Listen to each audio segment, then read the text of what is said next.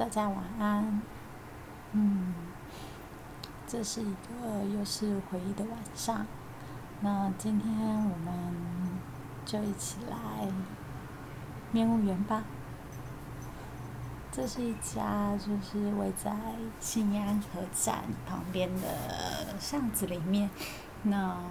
嗯，你穿梭过巷子的时候，你会突然经过，但是你不会发现它是一家拉面店。那它的门口呢是一个木栅栏的门，白色的墙上面有一个圆圆的窗户口。这个窗口并没有很大，就大概像是一个水沟，圆形铁形的水沟改变的大小吧。那从这个透明的窗口，你隐约可以看到里面的师傅走来走去，但是你看不出来他正在煮面或干嘛的。所以，其实你如果不知道这是一家拉面店的时候，你就很容易轻松的就走过去了。那你推开了他的木栅大门之后呢，眼前是一整条直排的座位。那左手边是呃吧台跟呃煮拉面的区域，右手边呢其实就是墙，还有沿在墙边呢有一排嗯长长的像是竹编的椅子一样，那有点像是呃日式在吃和果子的那种风格的椅子，上面铺了红色的布，那一整排就在吧台座位的后方。那在旁边有一小个桌子，上面有摆设了一些装饰品。那所以如果一进去店门口没有位置的话呢，你可以在呃后面的这个长板凳上面呢稍微坐一下，等待你的位置。其实大部分去的时间都蛮幸运的，呃，你一进去的时候都可以有位置可以坐。那找一张吧台椅，坐下来，看一下，在你的前方有一本，呃，很精致小小本，横翻式的一个 menu。打开来，他会先介绍面屋园是一家怎么样的拉面店。其实它并不能叫做是一家拉面店，因为它其实是以呃沾面为主的一个面呃面屋面雅。然后，嗯，他是从京都来的。其实我去京都好几次，我都还是没有去过他们的店里面。然后，所以我就呃，可以推荐给大家。你在看这本 menu 的时候呢，呃，先看看他前面介绍了自己的经历。然后接下来你就是会看他的菜单，里面有介绍什么面。大部分我都会选择它的招牌 g a m e n 也就是沾面的部分。嗯，点了沾面之后呢，你就可以等待，就是师傅们他们去煮面，然后端上来的时间。其实，呃，他桌上有一个别出心裁的小铜壶，也不是铁柱壶，就是。呃，我们知道的奉茶的那种大水壶，但是变成是一种迷你版，那么有不同的颜色。你在桌上拿起一个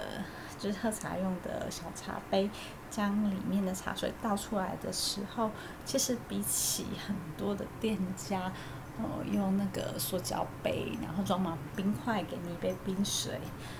或许又让你觉得更是有一些。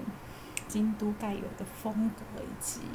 呃优雅的感觉，然后喝一杯茶，看吧台里面的师傅，呃，用用一种很细腻的手法，呃，拿着棉线将这个半熟蛋给切开来的动作，拿着瓦斯火枪将就是一片一片的叉烧肉炙烧成。就是呃烧焦的味道，就是让你有更浓郁的香气出来。其实你坐在吧台边，一边去感受呃这样子的细腻的动作，然后还有可以闻到这个炙烧的香气。其实边屋园应该是第一家吧。在台北市使用至少的方式做出来的这个叉烧肉，那当然我们就不用去讲后面有多少家去做了，其实这也不是一个专利的做法。不过说实话，你闻到这样的香气的时候，嗯，我第一个还是会想到是面无缘。在等待的时间呢，你就看着师傅这样子动作，然后将面端到你面前的时候，哦，这个瞬间呢，面端上来的时候，你看着这个很精巧又很精细的一个切工，连葱花的摆放方式都有细微的调整过，那种美不胜收的感觉。这时候啊，就是拿起筷子，先夹这个看起来其实不是黄色的，就是面务员，它是一个有特色的所谓的荞麦面，那或是五谷面，所以你夹起来的时候，它面条的颜色其实是一种黑黑褐色的感觉，然后轻轻的放在酱汁里面，稍微的浸泡下。接下来，啊，一口气的把它吸上来，汤汁真是充满了所谓的鱼味呀！这不是用一种鱼粉可以呈现出来的效果，它是完全是靠呃煮的鱼干，也就是跟这个呃小鱼干各种鱼干煮出来的一个鱼系风味。带来的香气以及满足感，就觉得哇，好想再快点吃第二口啊！接下来你再把面条一把一把的放进去蘸酱里面，搭配着蔬菜、握手蛋，然后还有叉烧，这一口又接一口。让我来试试看，用这个面条夹着木薯芽。吸进去嘴巴里面的时候，你可以感受到木薯芽真的是一种清爽的氛围。然后你又再吃着一口用叉烧肉搭配面条蘸酱的风格，叉烧肉上面丰富的油脂，真的是经过烧之后有够香的，真的，你就觉得啊，怎么会有这么绝妙的处理方法？然后再搭配上，嗯。很纤细的芦笋，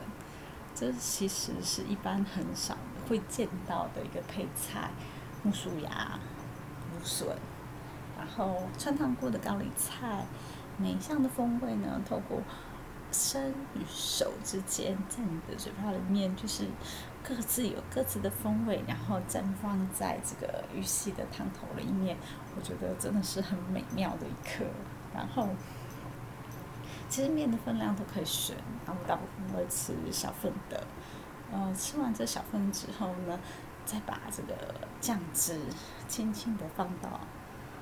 台面上，这时候师傅就会懂了，他就会来帮你，就是呃拿到他们的吧台里面去，然后做一个加汤的动作，那加上它的纯正的一个所谓的呃柴鱼高汤，然后呃。如果天气冷的时候呢，师傅他还会帮你，就是放进微波里面再做一番的加热，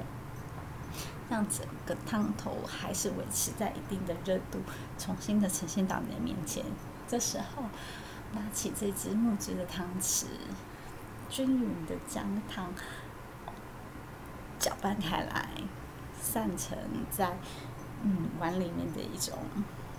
纠缠在一起的印象。这时候再把汤喝下去，那风味真的是很棒的一种享受。喝完了这碗汤，觉得短暂的时间好像是做梦一样的就过去了。希望你也会喜欢这碗面。